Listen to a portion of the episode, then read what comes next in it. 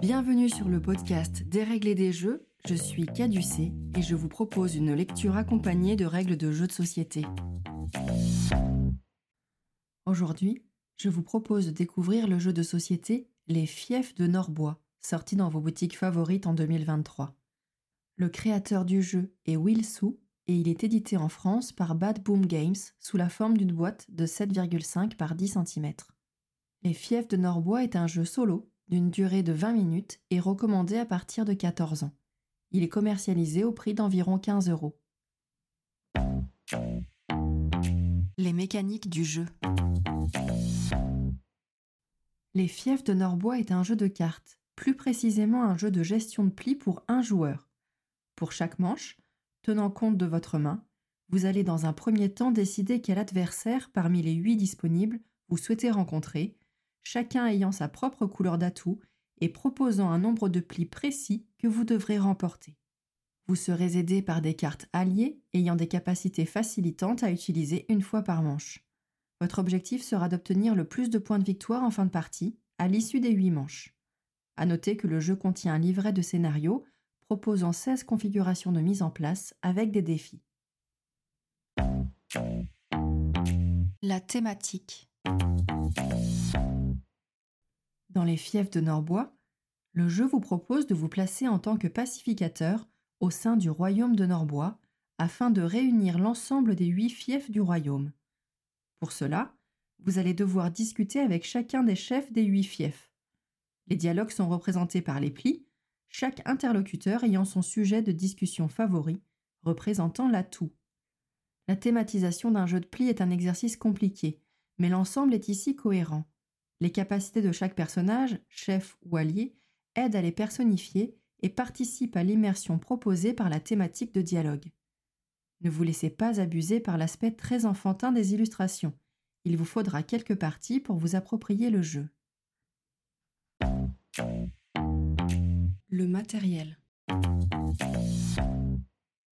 Dans la boîte des fiefs de Norbois, vous trouverez 65 cartes en plastique souple de différents types. 32 cartes dites de dialogue. Ce sont des cartes de quatre couleurs, les griffes en noir, les fleurs en rose, les feuilles en jaune et les yeux en bleu. Chaque couleur se décline en lot de 8 exemplaires, numérotés de 1 à 8. Les couleurs sont clairement identifiables par leurs symboles, mais les cartes ne sont malheureusement pas adaptées à une tenue de main pour les gauchers. 24 cartes personnages, soit 6 personnages par couleur. Les valets, les reines, les rois, les barons, les dames et les princes. Douze d'entre elles comportent un symbole de couronne en bas à droite. Ce sont les cartes qu'il vous faudra écarter du jeu pour vos premières parties. Ainsi, vous ne garderez que les valets, les reines et les rois. Toutes ces cartes personnages se présentent de la même manière. Leur nom en haut, encadré par le symbole de leur couleur, une illustration au centre, et leur capacité écrite en bas de la carte. Vous trouverez également huit cartes fiefs. Ce sont les cartes mentionnant en haut fief de Norbois en gros caractères. Vous les utiliserez pour la mise en place de votre partie. Elles sont numérotées de 0 à 7 dans leur partie inférieure et comportent également une valeur en point de victoire, symbolisée par des étoiles, dans leur partie supérieure, de 1 à 4 étoiles. La carte restante est la carte appelée Visite. C'est celle avec une grosse flèche au recto qui vous servira à désigner quel fief vous êtes en train de visiter. Au verso, vous y trouverez un rappel des scores de victoire. Enfin, un livret de règles du jeu qui m'a semblé plutôt clair, et un livret de scénario vous proposant des mises en place imposées avec des règles spéciales et des défis. Ceux-ci sont thématisés et vous transportent au cours des événements survenant durant l'année qui suit la signature du grand traité de Norbois que vous aurez, j'en suis certaine, réussi à obtenir à l'issue de vos parties solo standards. Maintenant que vous êtes familiarisé avec le matériel, Voyons comment procéder pour la mise en place. La mise en place. Je vous décris ici une mise en place d'initiation qui vous permet de commencer avec des capacités de personnage plus simples. La mise en place standard complète sera abordée dans la rubrique variante. Sur votre zone de jeu, devant vous, commencez par former une rangée avec les 8 cartes fiefs en les classant de 0 à 7 de gauche à droite. Prenez les cartes personnages et écartez du jeu celles comportant un symbole de couronne en bas à droite. elles ne seront pas utilisées pour la partie d'initiation. Placez les quatre personnages valets en rangée en dessous des fiefs. Leur ordre n'a pas d'importance.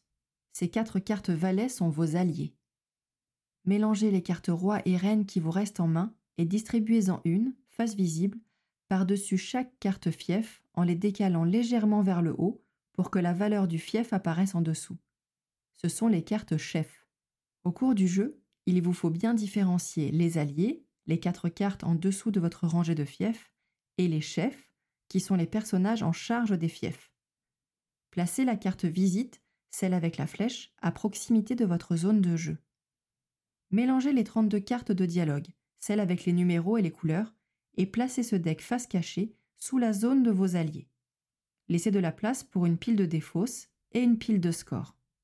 La règle propose que vous utilisiez la zone à gauche de votre deck comme pile de défausse et la zone à droite de votre deck comme pile de score. Terminez la mise en place en piochant 8 cartes du deck pour former votre main de départ. Vous pouvez maintenant commencer la partie. Le déroulement de la partie. Une partie des fiefs de Norbois est composée de 8 manches. Lors de chacune de ces manches, vous allez réaliser les étapes suivantes. Choisir un fief à visiter, faire appel à des chefs amis pour remplacer des alliés, jouer les dialogues avec le chef du fief choisi pour essayer d'atteindre la valeur du fief. Si vous gagnez la manche, le chef visité devient amical. Mélangez les cartes de la pile de défausse et de la pile de score avec le deck pour former un nouveau deck et piochez 8 cartes pour se préparer à la manche suivante. Ces étapes se répètent jusqu'à ce que vous ayez visité tous les fiefs.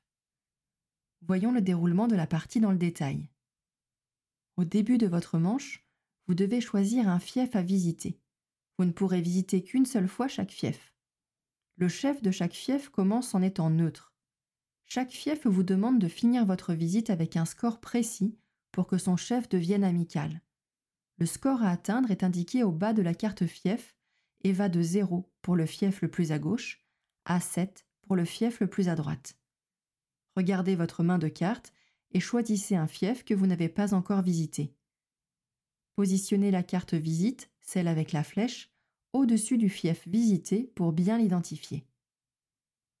Vous pouvez ensuite faire appel à des chefs amicaux si vous en avez à disposition.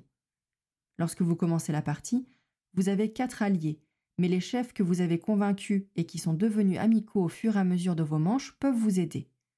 Vous pouvez, à ce moment de la manche, décider de remplacer temporairement des alliés par des chefs amis. Chaque chef choisi de la sorte se substitue à un allié, ce qui vous permet de bénéficier de ses capacités pour cette manche uniquement. Pour votre première manche, vous ne pouvez pas choisir de chef ami, puisque vous n'avez encore visité aucun fief. Par la suite, vous pourrez donc choisir les chefs amis auxquels vous faites appel, ce n'est pas obligatoire. Et chaque chef choisi recouvre l'allié de votre choix. Notez que n'importe quel chef peut remplacer n'importe quel allié. Vous allez ensuite dialoguer avec le chef choisi jusqu'à ne plus avoir de carte en main. Chaque dialogue se déroule de la façon suivante. Le chef joue une carte, puis vous jouez la vôtre. Chaque chef a un sujet de conversation préféré, qui est représenté par sa couleur qu'on appelle couleur d'atout. Lors de chaque tour, et tant qu'il vous reste des cartes en main, vous pouvez activer une capacité d'allié avant la déclaration de chaque chef. Activez un seul allié en pivotant sa carte pour signifier que vous l'utilisez. Suivez ensuite les instructions de la carte pour résoudre sa capacité. Cet allié, ou le chef qui le substitue, est maintenant épuisé et ne pourra pas être réutilisé au cours de cette manche. Les quatre alliés peuvent toutefois être utilisés lors de chaque manche et seront remis à zéro entre chaque visite. Placez ensuite la première carte du deck face visible dans la pile de défausse. Cette carte est la déclaration du chef. Jouez ensuite une carte de votre main. C'est votre réponse à la déclaration du chef. Les cartes que vous jouez suivent les règles standards des jeux de pli. Votre réponse doit être de la même couleur que la déclaration du chef, si possible.